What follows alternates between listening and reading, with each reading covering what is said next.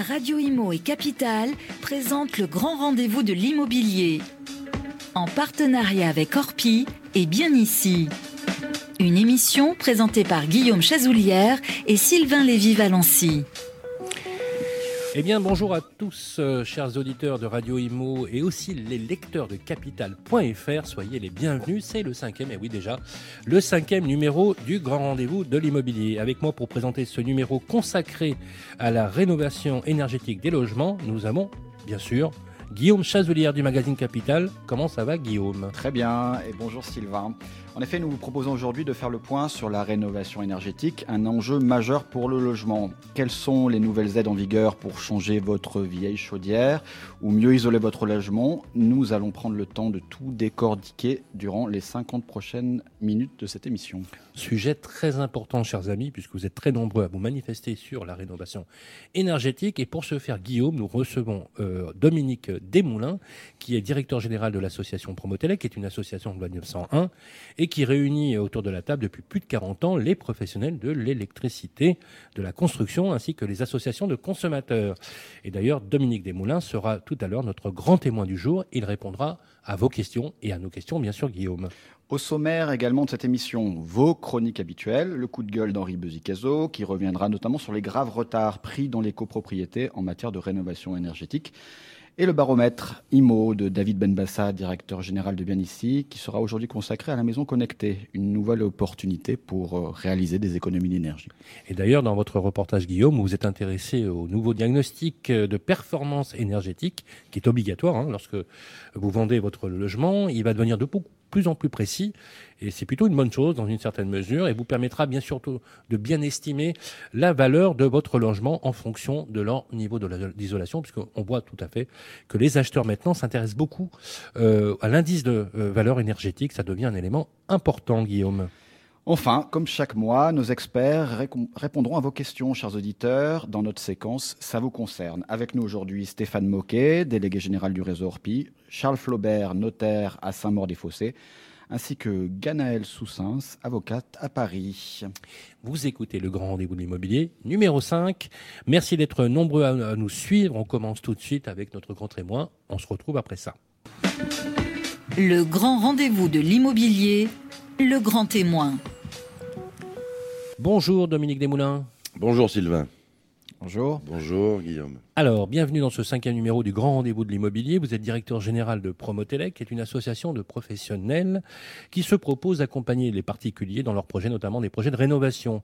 Euh, Dominique Desmoulins, on va euh, vous poser un certain nombre de questions qui intéressent nos auditeurs, notamment sur la rénovation énergétique, dont on parle beaucoup.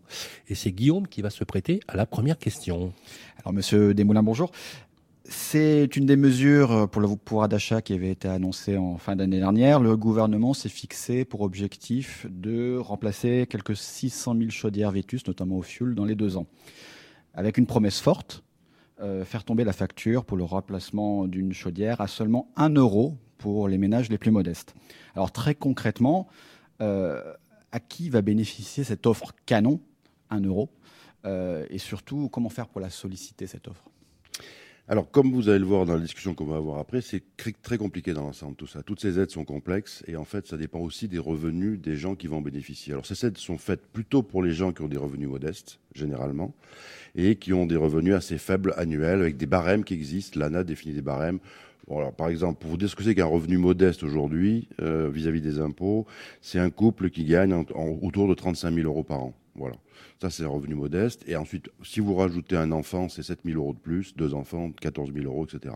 Donc voilà le niveau de salaire et le niveau de revenu qu'il faut avoir pour être euh, qualifié entre guillemets, ça n'a rien de péjoratif, de modeste. Et il y a des aides supplémentaires quand on est, quand on est reconnu comme modeste. Je vous donne un exemple très rapidement. Il y a des primes qui s'appellent coup de pouce. Alors si par exemple on, installe une chaudière à condensation, si vous êtes euh, considéré comme à revenu modeste, ben, vous avez une aide de 1200 euros. Si vous êtes, euh, je dirais, un, ménage tout à fait classique, ben, votre aide est de 600 euros. Ça, c'est le coup de pouce. C'est le. C'est le coup de pouce pour les chaudières. d'économie d'énergie, non? C'est le coup de pouce. Non, c'est le, coup de pouce euh, pour les pour les pour les chaudières en fait essentiellement. D'accord. Donc ça se décompose comment en fait l'offre? Pour arriver à 1 euro, j'ai une chaudière à 12 000 euros. Euh, Je vais vous donner deux, trois exemples.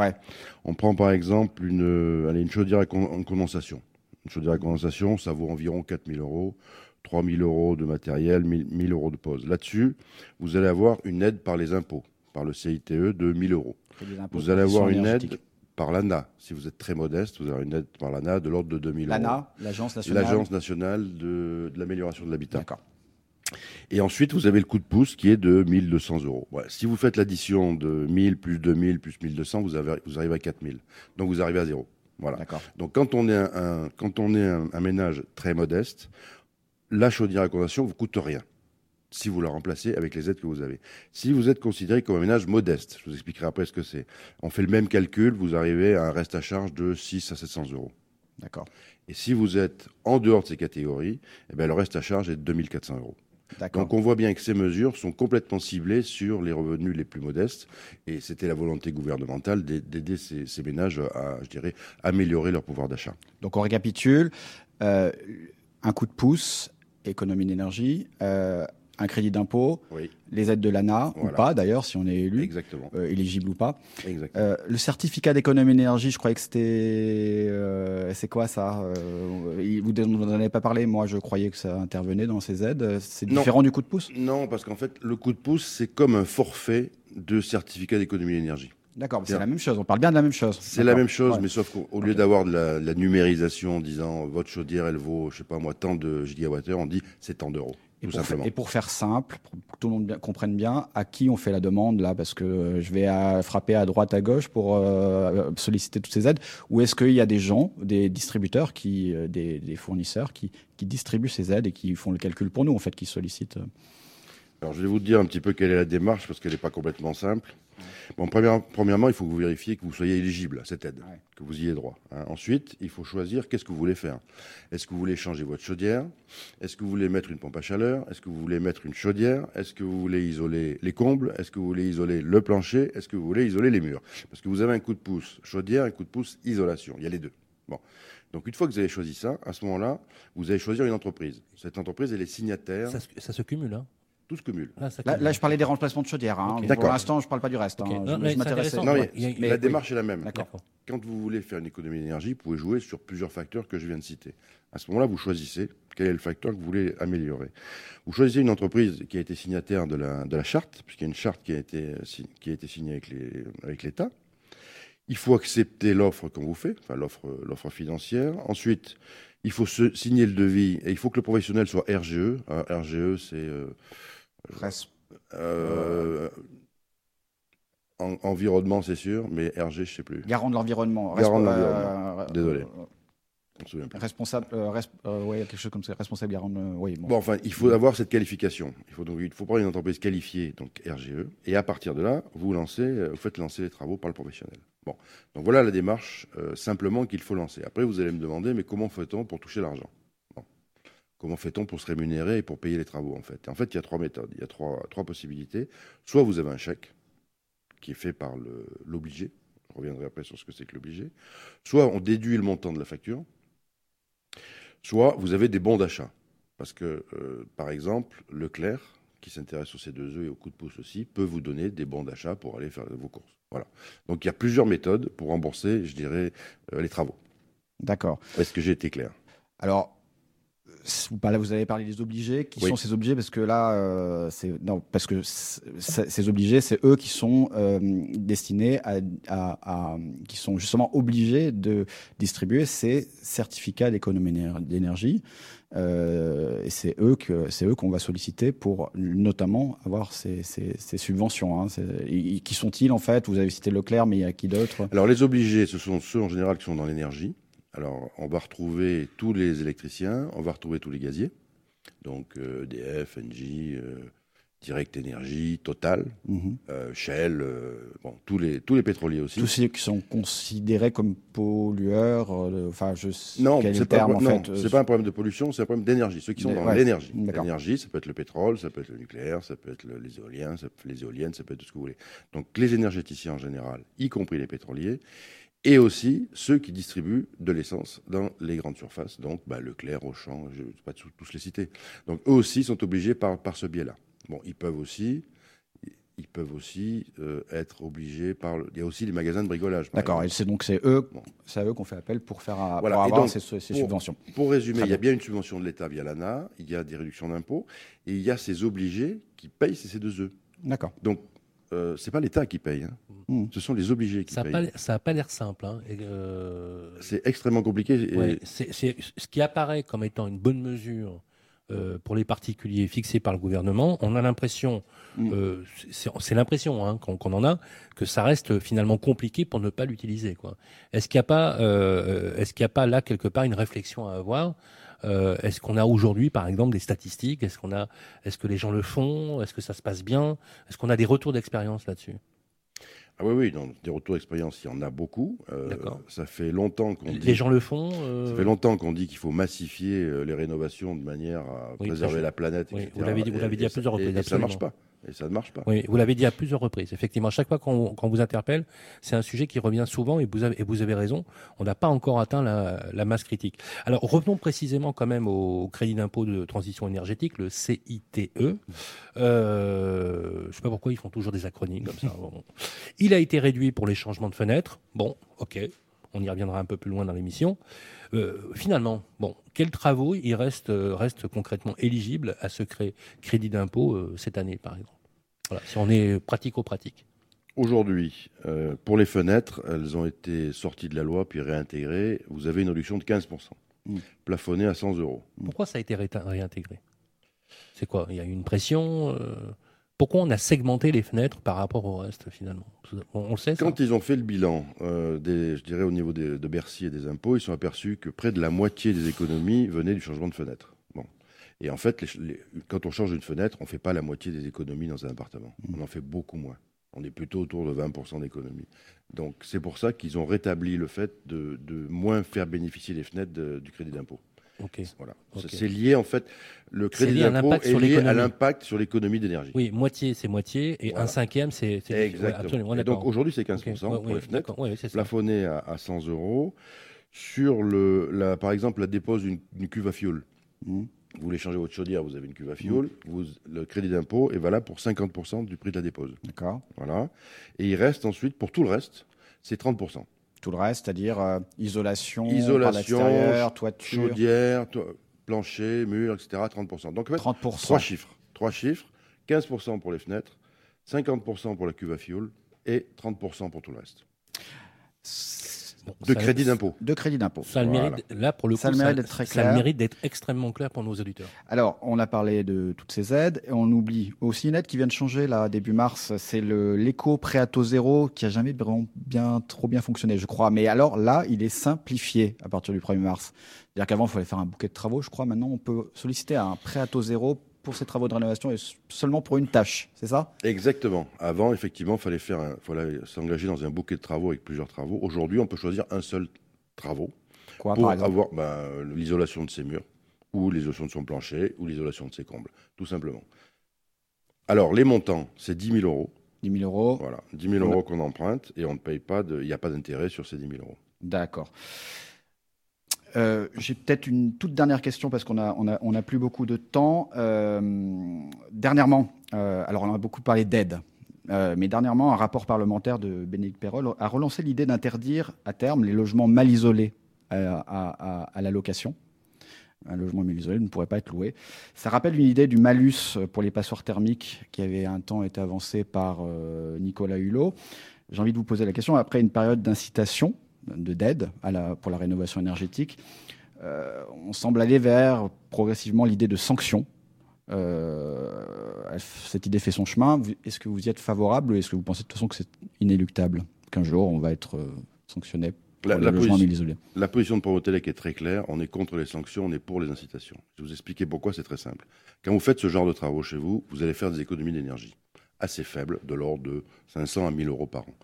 L'important, si on veut massifier les rénovations, c'est qu'il faut que les logements rénovés aient une valeur patrimoniale supérieure aux autres. Et à ce moment-là, les gens vont faire des travaux. Et pour qu'ils aient une valeur patrimoniale supérieure, il faut qu'on prenne en compte, dans la valeur du, bien, le fait qu'il ait été rénové. Ce qui n'est pas le cas aujourd'hui. Dans les zones tendues comme la région parisienne, que votre logement soit rénové ou pas, son prix au mètre carré est le même. Donc on a un problème. Donc si vous voulez en fait inciter les gens à faire des travaux, eh bien, il faut simplement qu'un logement qui a été rénové et qui émet peu de carbone, eh bien, il vaille peut-être 5 ou 10% plus cher que les autres. Et pour y arriver, c'est de l'incitation, c'est pas de la sanction. Merci, Monsieur Desmoulins. Merci, Dominique Desmoulins. Euh, vous restez avec nous Hein, vous restez avec nous, on va vous demander de réagir euh, notamment sur, euh, on va dire, euh, on l'appelle le coup de gueule, notre séquence polémique IMO. on va se retrouver tout de suite après ça. Le grand rendez-vous de l'immobilier revient dans un instant. Vous et moi, on se connaît bien. On se voit tous les jours. Vous pouvez trouver que j'ai du charme, que je suis un peu démodé ou trop isolé. Je suis capable de faire rêver comme d'empêcher de dormir. Mais même quand je ne suis pas là, on parle de moi. Et s'il arrive que l'on me quitte, c'est toujours bon de me retrouver. De m'avoir, tout simplement. Je suis l'ancien, l'actuel, le prochain. Je suis le bien, celui que vous voulez acheter, vendre, louer ou faire gérer. Orpi, des femmes et des hommes pour votre bien. Et si on réinventait la recherche immobilière? Avec bienici.com, explorez votre futur quartier et trouvez toutes les annonces qui correspondent à vos envies. Bienici.com, la meilleure façon de trouver votre futur logement. Le grand rendez-vous de l'immobilier, Polémique Immo. Alors vous écoutez toujours le grand rendez-vous de l'immobilier, on est ravi d'être avec vous. Aujourd'hui, euh, Dominique Desmoulins, le directeur général de l'association Promotelec, euh, va réagir justement sur notre séquence polémique IMO. Euh, Guillaume, c'est vous qui vous en êtes occupé. Oui, nous donnons aujourd'hui la parole à Patrick Libus, président de la Confédération de l'artisanat et des petites entreprises des bâtiments. Alors on en a parlé tout à l'heure, mais lui, il dénonce, il dénonce la réduction du crédit d'impôt accordé au remplacement des fenêtres. On l'écoute tout de suite. Bonjour Sylvain, bonjour Guillaume, bonjour aussi à votre invité. Eh bien oui, en fait, on a eu un, problème cette année avec le crédit d'impôt transition énergétique, parce que vous avez constaté, le crédit d'impôt transition énergétique prend les fenêtres, mais uniquement sur le remplacement de fenêtres à simple vitrage. À mon avis, c'est une véritable erreur qui a été commise parce que le remplacement des fenêtres est une nécessité pour arriver à faire des économies d'énergie et ça n'a pas été pris en charge. Et là, je regrette vraiment cette position qui a été prise et vous voyez bien que ça va avoir un impact sur les activités, mais ça va surtout avoir un impact sur les économies d'énergie. D'ailleurs, il y avait aussi les, les portes qui ont été supprimées, il y avait les volets, tous des points comme ça qui ont une approche pour les économies d'énergie importantes et qui n'ont pas été reprises dans le projet de loi de finances. Et pour, pour tout le monde, c'est vraiment un problème. On comprend pas bien pourquoi. On sait que c'était sûrement une histoire d'économie. Mais faire des économies euh, pour pas atteindre les objectifs, je trouve que c'est regrettable. En tous les cas, euh, ils auraient pu vraiment mieux faire par rapport à ça et laisser la possibilité de remplacer les, les fenêtres, même s'ils étaient à des doubles, des doubles vitrages, mais d'une ancienne version, de façon à ce qu'il y ait une parfaite étanchéité à l'air et une parfaite étanchéité à l'eau voilà, moi, pourquoi, en tous les cas, je comprends les, la discussion que, vous avez là, mais en tous les cas, moi, je vous dis très clairement, euh, ils auraient pu vraiment prendre un peu plus sur les fenêtres et ça aurait été véritablement une meilleure chose. Alors, un commentaire, euh, Monsieur Desmoulins? Alors, tout d'abord, je vais être euh, forcément d'accord avec Monsieur Lébus. Très remonté, Monsieur Lébus. Puisque Monsieur Lébus et la CAPEP font partie du conseil d'administration de Promotelec. Fasse attention à ce que je vais dire, très clairement. Alors, en fait, Bercy a réalisé que sur le 1,5 milliard et demi de crédit d'impôt qui a été accordé les années précédentes, il y en avait 800 millions sur les fenêtres. Bon, c'est à dire la moitié. Très bien, donc c'est colossal. Et en fait, certains experts, certains bureaux d'études ont très, clairement montré que l'économie faite quand on change les fenêtres, c'est en gros 15, 10 à 15 euh, sur un logement. C'est pas beaucoup plus. Et donc, un crédit d'impôt de 30% pour des économies de 15%, c'était pas cohérent. Et donc, je pense que c'est pour ça qu'ils ont voulu réduire et faire concorder mieux le crédit d'impôt avec, euh, finalement, les économies faites en termes d'énergie. N'empêche que maintenant, on se retrouve avec euh, un crédit d'impôt diminué pour les fenêtres et un crédit d'impôt maximal pour la rénovation des, murs, des parois, euh, des murs avec isolation. Est-ce qu'il n'aurait pas fallu faire un package global euh, J'isole mes murs et mes fenêtres avec le même taux de réduction d'impôt? Ça pourrait être une idée. On pourrait y venir à ça. Hein. Ça aurait été une possibilité, mais on l'a vu pour les COPTZ. Les COPTZ, c'est un bouquet de travaux, donc plusieurs travaux. Les gens n'ont pas compris, ça ne marchait pas. Alors mm. que maintenant, si vous faites un, un type de travail, c'est-à-dire les murs, les combles, le plancher ou une chaudière, vous avez une économie d'impôt, donc c'est beaucoup plus simple. Et les gens, ils vont progressivement, parce qu'en fait, la rénovation globale, telle, telle que tout le monde voudrait qu'elle se passe, elle coûte très cher. Et donc, il vaut mieux faire plusieurs rénovations partielles, se donner le temps de, de financer tout ça et arriver à une rénovation globale, mais en plusieurs, en plusieurs années. Merci beaucoup. Merci Dominique Desmoulins. Euh, bien sûr, vous restez avec nous. On va vous demander aussi de réagir sur d'autres séquences, notamment tout à l'heure sur le reportage. On se retrouve tout de suite. Le grand rendez-vous de l'immobilier, le coup de gueule d'Henri. Bonsoir, je salue les auditeurs de cette émission euh, qui a pour partenaire capital.fr et bien sûr Radio Imo. Euh, je voudrais, pour euh, les 10 ans du plan bâtiment durable, vous dire et mon inquiétude et mon espoir. Alors le plan bâtiment durable, c'est une, une, institution qui a été créée par Jean-Louis Borloo à l'époque. Allez, pour simplifier, ça rassemble tous les acteurs, toutes les parties prenantes de, du logement, de l'immobilier, en vue de la transition énergétique des immeubles. et ce qui se passe, c'est que lorsque son président historique, euh, Philippe Pelletier, il y a quelques jours, euh, euh, célèbre l'anniversaire, ben, il constate bien sûr des succès. Et puis, quelques échecs, quelques retards, il y en a un. Il y en a un, c'est au sein des copropriétés privées. Elles ont du retard en matière de transition énergétique. La faute à qui? Allez, euh, un peu à tout le monde. On n'a pas poussé assez fort en mêlée. Alors il faut aller plus vite. Les syndics de copropriété sont là aujourd'hui pour booster la transition énergétique, faire de l'ingénierie financière, aider les copropriétaires qui doivent s'engager sans hésiter pour valoriser leur patrimoine. Au passage, euh, aujourd'hui même, euh, on, on, dit un petit peu de mal des syndics, on voudrait à tout prix fragiliser leur contrat, mais c'est l'inverse qu'il faut faire. Il faut qu'un syndic soit stabilisé au moins 4 ans, 5 ans, 6 ans dans une copropriété pour pouvoir incliner les copropriétés propriétaires à valoriser leur patrimoine. Voilà, donc euh, de l'espoir, on, va y arriver et les euh, presque 700 000 copropriétés françaises vont être euh, en situation optimum dans les allez, 3 à 5 ans qui viennent. On va rattraper le temps perdu. Le grand rendez-vous de l'immobilier, ça vous concerne. Des réponses concrètes aux questions que vous vous posez, ça, ça vous concerne, comme chaque mois, c'est notre cinquième numéro. Nos experts répondent à vos questions, chers auditeurs. Avec nous pour euh, ce numéro, Stéphane Moquet, délégué général du réseau Orpi. Bonjour Sylvain. Comment ça va Stéphane? En pleine forme, ravi de vous retrouver. Également autour de la table, Charles Flaubert, notaire à Saint-Maur-des-Fossés. C'est votre première participation. Bonjour et bienvenue. Bonjour, oui, merci de me recevoir.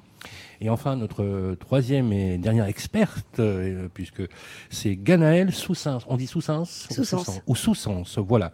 Euh, vous êtes euh, avocate à Paris. Exactement. Et vous êtes spécialisée en droit immobilier Tout à fait. Merci d'être avec nous. Avec plaisir.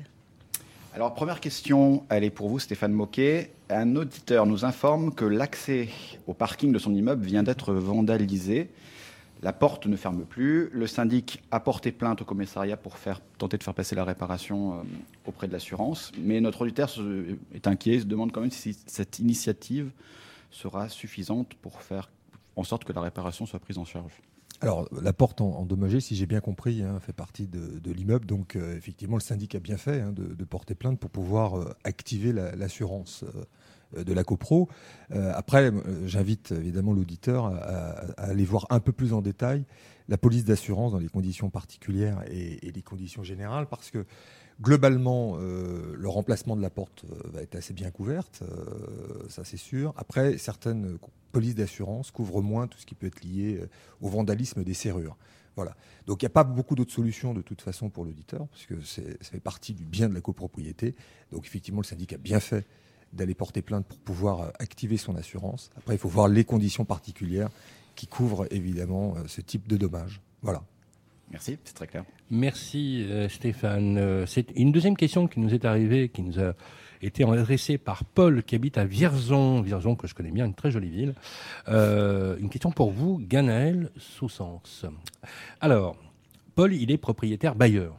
il se demande dans quelles conditions il lui est possible de rompre le bail qui est en cours avec son locataire. Et il nous précise euh, que c'est une euh, location classique nue, c'est-à-dire un bail euh, classique, parce qu'il aimerait en fait le relouer à un de ses enfants. Est-ce qu'il peut le faire? Oui, il va pouvoir le faire, mais dans certaines conditions. Le bail nu, c'est-à-dire celui d'un appartement non meublé, est conclu pour une durée minimale de trois ans. Et à l'issue de cette durée de trois ans, il se renouvelle automatiquement, sauf si euh, le propriétaire bailleur décide de s'opposer au renouvellement.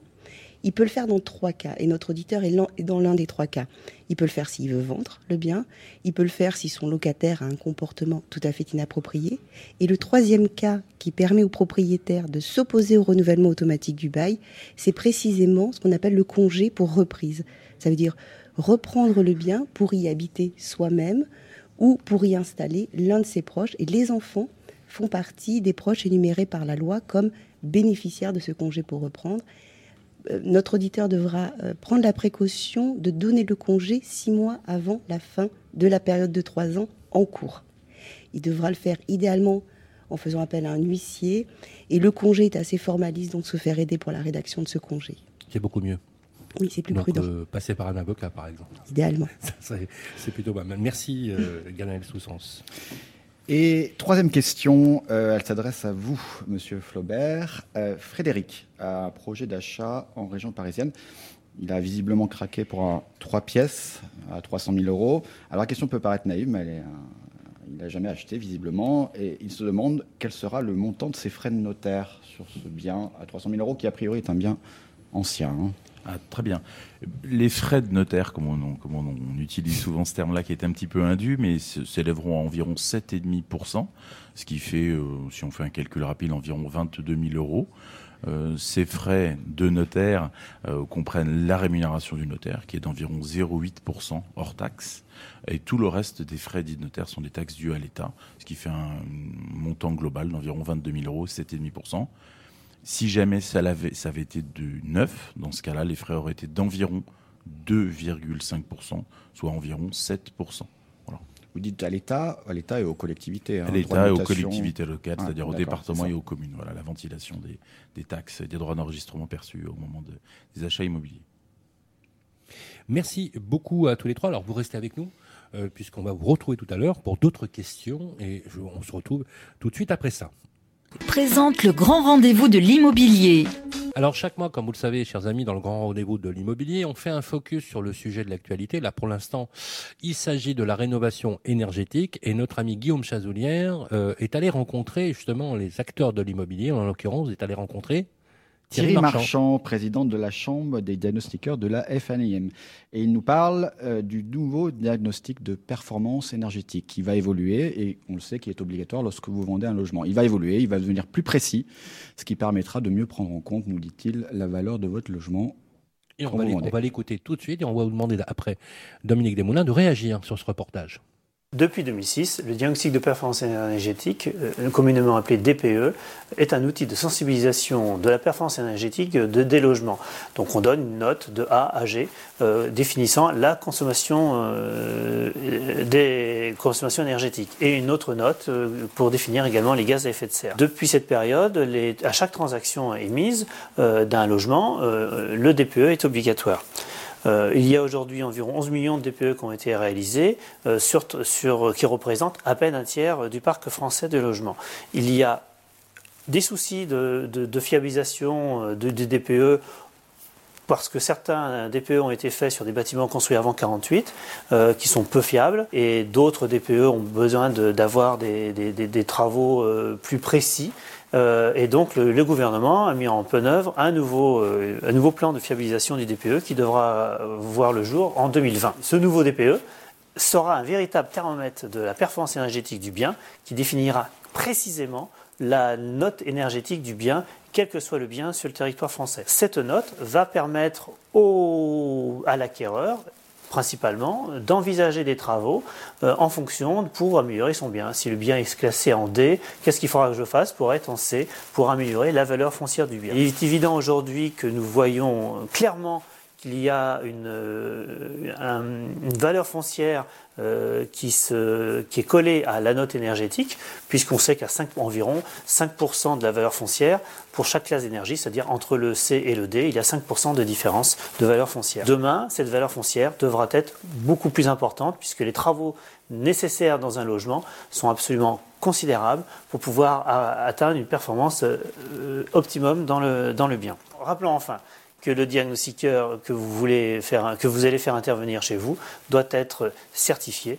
Euh, cette certification lui confère des compétences.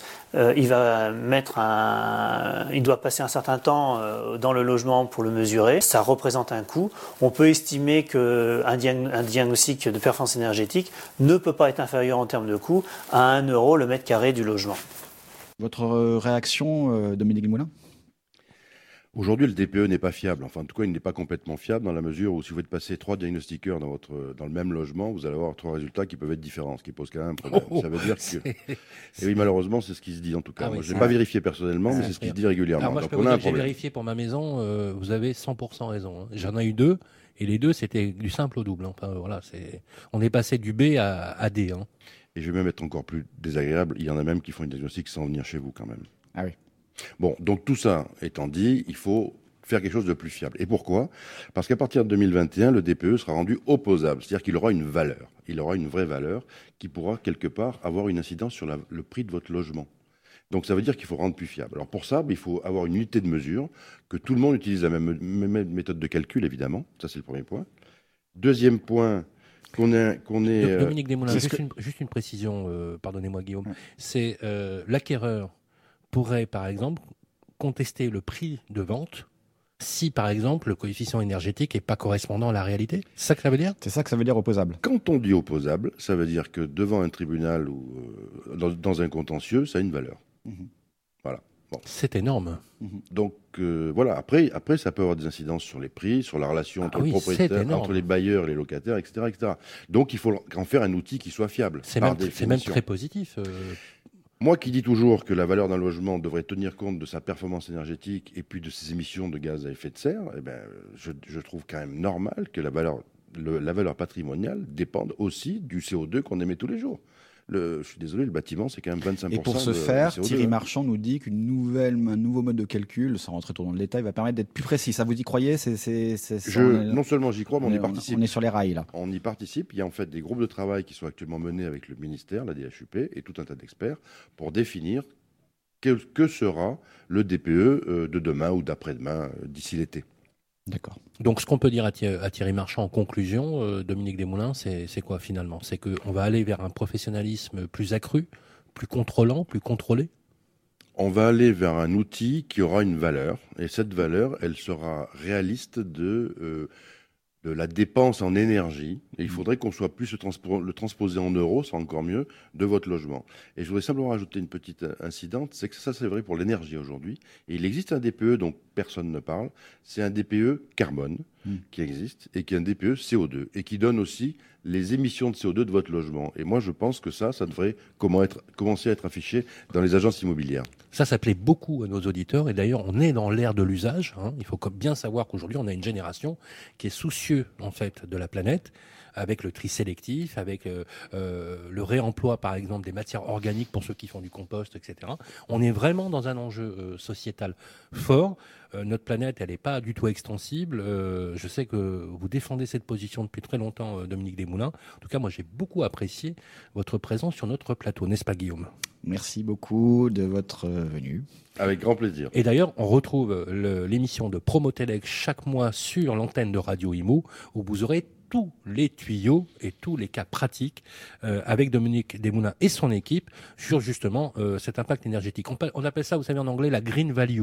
Voilà, la valeur verte d'un appartement qui commence maintenant à avoir une valeur. Et maintenant que le DPE est opposable, enfin, on va arriver à quelque chose euh, d'assez fiable. Merci Dominique Desmoulins.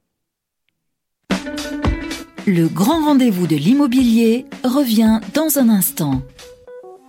Vous et moi, on se connaît bien. On se voit tous les jours vous pouvez trouver que j'ai du charme, que je suis un peu démodé ou trop isolé. Je suis capable de faire rêver comme d'empêcher de dormir. Mais même quand je ne suis pas là, on parle de moi. Et s'il arrive que l'on me quitte, c'est toujours bon de me retrouver. De m'avoir, tout simplement. Je suis l'ancien, l'actuel, le prochain. Je suis le bien, celui que vous voulez acheter, vendre, louer ou faire gérer. Orpi, des femmes et des hommes pour votre bien. Et si on réinventait la recherche immobilière? Avec bienici.com, explorez votre futur quartier et trouvez toutes les annonces qui correspondent à vos envies. Bienici.com, la meilleure façon de trouver votre futur logement. Le grand rendez-vous de l'immobilier, ça vous concerne. C'est la dernière partie de ce grand rendez-vous de l'immobilier et c'est le moment de retrouver nos experts immobiliers. Alors euh, c'est simple, ils vont répondre à vos questions. Avec nous toujours euh, Stéphane Moquet, délégué général d'Orpi France. Merci encore une fois Stéphane de venir nous voir sur le studio. Charles Flaubert, notaire à Saint-Maur-des-Fossés. Euh, on est voisins parce que j'habite Fontenay-sous-Bois, donc c'est très bien, très joli Saint-Maur. Ganaël Soussens, qui est avocate à Paris, spécialiste du droit immobilier. Guillaume, première question. Oui, elle est pour vous, Stéphane Moquet. Elle nous est directement posée par Patrice Maignan, qui est membre du groupe euh, Facebook, le Club des Proprios, on rappelle, que, euh, géré, par, euh, géré par Capital. Patrice constate une augmentation des impayés de charges de, dans sa copro. il nous demande s'il existe des solutions intelligentes pour régler le problème. avant Intelligente. non, mais gros sujet, hein. avant de porter effectivement les dossiers devant les tribunaux, ce qui est toujours gênant. Est-ce qu'il y a une action précontentieuse voilà, alors, euh, on pourrait penser au médiateur à la consommation, mais ça ne s'applique pas en copropriété. Donc, il ne va pas pouvoir euh, utiliser et activer euh, ce dispositif-là. évidemment, de toute façon, dans une copropriété qui est en difficulté, c'est-à-dire à peu près au-delà de 25% hein, du budget prévisionnel qui est en impayé, il y a une obligation, un mois après la clôture des, comptes annuels, que le syndic saisisse le, le président du TGI, qui va nommer un mandataire ad hoc pour mettre en place des modalités euh, de, solutions, à trouver des solutions qui soient euh, satisfaisantes. La loi Elan a permis un peu de simplifier ce processus-là, c'est-à-dire qu'un copropriétaire défaillant, euh, dès que la première mise en demeure qui restait infructueuse après 30 jours, on peut saisir le, tout de suite le président du, du, TGI qui va statuer en référé. Donc ça va accélérer la procédure. Mais là, on est vraiment dans la logique des tribunaux. Alors de solutions intelligentes, moi j'en ai pas beaucoup. Je ne sais pas si mes confrères et consoeurs en, ont. Je dirais qu'à un moment donné, d'abord il y a le dialogue. Il faut peut-être passer par euh, aller se rencontrer avant de mhm. d'aller saisir immédiatement des procédures qui sont longues et, qui peuvent être aussi un peu angoissantes pour un copropriétaire qui a du mal à payer. Donc c'est souvent le dialogue entre le conseil syndical et, et ses copropriétaires qu'on peut qu'on peut envisager et voir dans quelles modalités ils peuvent trouver un accord. Voilà, il n'y a pas d'autre solution intelligente entre les tribunaux et, les échéanciers. Et voilà, mettre en place des échéanciers. Mhm. C'est là qu'on voit d'ailleurs l'action de l'action du syndic comme qui a un rôle aussi de médiateur. Hein. Oui, c'est ça. Euh, ça peut prévenir les, risques. Mais en tout cas, il n'y a pas d'organe euh, comme le médiateur à la consommation euh, qui pourrait intervenir. Voilà, ça s'applique pas parce que la copropriété est un, voilà, et, ne peut pas il considère que ça doit être géré sur des, des situations individuelles et ils ne prennent pas le syndic comme une espèce de multitude d'individus. Voilà. Donc ça, ça fonctionne pas. Merci Stéphane. Merci. beaucoup Stéphane. Alors j'ai une seconde question pour vous, maître Flaubert. Nathalie de Dijon qui vient de nous écrire. bon, elle vend sa maison et elle vient de signer une promesse de vente avec euh, son acheteur. Mais elle se demande comment fonctionne la clause suspensive de prêt qui peut en faire capoter la vente, qui peut faire capoter la vente éventuellement. Et en fait, c'est une question que posent très souvent d'ailleurs les personnes. Euh, comment ça fonctionne cette clause suspensive de prêt? Alors en fait, je pense qu'il ne faut pas voir ça comme une potentialité de, de faire capoter la vente, comme vous indiquez. Il faut voir ça comme quelque chose de plus positif. Si un acquéreur achète un bien, c'est qu'a priori, le plus souvent, il a besoin d'un crédit immobilier. Oui, mais beaucoup d'acheteurs s'en inquiètent. Hein. C'est pour ça que. Euh, alors, d'acheteurs et de vendeurs. La solvabilité. D'acheteurs et vendeurs. Mais, mais c'est vrai que, euh, en réalité, c'est un point déterminant. C'est souvent, en réalité, la seule condition suspensive qui est prévue dans les avant-contrats, tant les promesses de vente que les compromis de vente. C'est une condition suspensive qui est prévue par la loi, qui a une durée minimum légale de 30 jours. Le plus souvent, actuellement, on prévoit une condition suspensive d'une durée de 60 jours. Et c'est vrai que pendant cette condition suspensive et avant que l'acquéreur ait obtenu son prêt, le vendeur est dans euh, l'incapacité de savoir si ce dossier va arriver à son terme ou pas. C'est une incertitude, c'est vrai, mais c'est une incertitude qui a été mise en place en faveur effectivement des acquéreurs pour, pour leur permettre d'acheter s'ils obtiennent leur crédit ou non. Donc oui, incertitude, effectivement, et un délai, on va dire, dans la plupart du temps, de 60 jours d'incertitude pour le vendeur. C'est tout à fait vrai. Merci beaucoup, Maître Flaubert. Guillaume. Troisième et dernière question qui s'adresse à vous, euh, Ganaël Soussens. Étienne d'Ivry-sur-Seine a, fait réaliser un ravalement de façade avec isolation par l'extérieur, classique aujourd'hui, il y a à peu près deux ans. Or, la peinture commence à craquer, nous dit-il, à plusieurs endroits, et il se demande de quel recours dispose-t-il pour faire reprendre les travaux par l'entreprise, si c'est encore possible. Alors, c'est toujours possible. Euh, il faut qu'il s'adresse à l'entreprise pour lui expliquer les désordres qu'il subit et lui demander de reprendre. Juridiquement, il y a plusieurs types de garanties. Il y a la garantie de parfait achèvement qui dure pendant un an après la réception, la garantie de bon fonctionnement qui est dans les deux ans, peut-être est-il encore dans ce cas-là. Et ensuite, pendant les dix années qui suivent la réception, il y a la garantie contractuelle, habituelle, celle de tous les professionnels à l'égard de leurs clients, et la garantie décennale qui, elle, est plus connue. Cette peinture-là, elle n'a pas de fonction d'isolation, elle a juste une fonction esthétique. Donc, elle entrera sans doute pas dans le cadre de la garantie décennale. C'est un peu dommage pour notre auditeur parce que la garantie décennale est nécessairement accolée à une assurance de responsabilité décennale. Donc, là, on avait un assureur solvable susceptible d'indemniser le maître d'ouvrage, donc l'auditeur, des désordres qu'il subit. Là, il va être un peu soumis au bon vouloir de l'entreprise. D'accord. Donc pas de solution euh, toute faite. Pas de levier juridique important, euh, là encore, euh, de la concertation. Même la responsabilité civile de l'entreprise Oui, elle peut être engagée, mais si l'entreprise a mis la clé sous la porte, ou est insolvable, ou ne veut pas agir, ça va être compliqué. D'accord. Merci.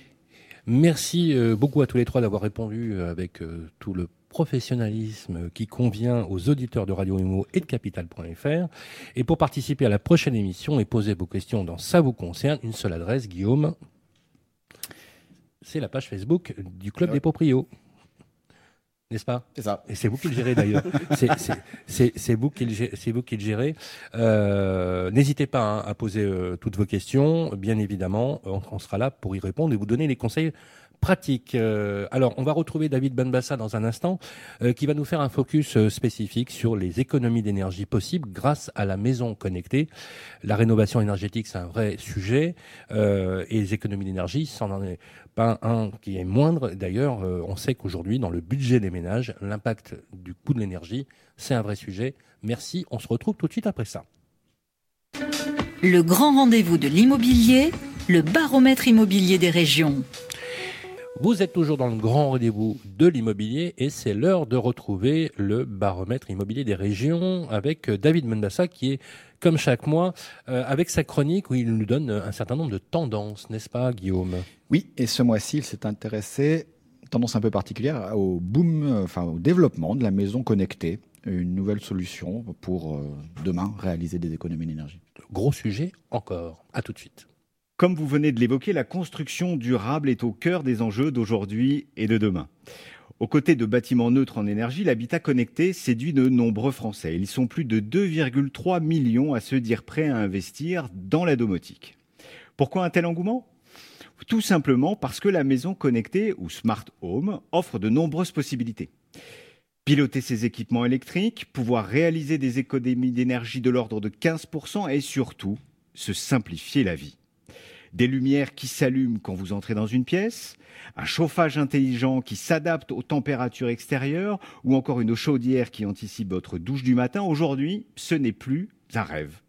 Le digital est en train de conquérir nos logements où tout ou presque peut désormais se contrôler à distance ou réguler son fonctionnement en toute autonomie.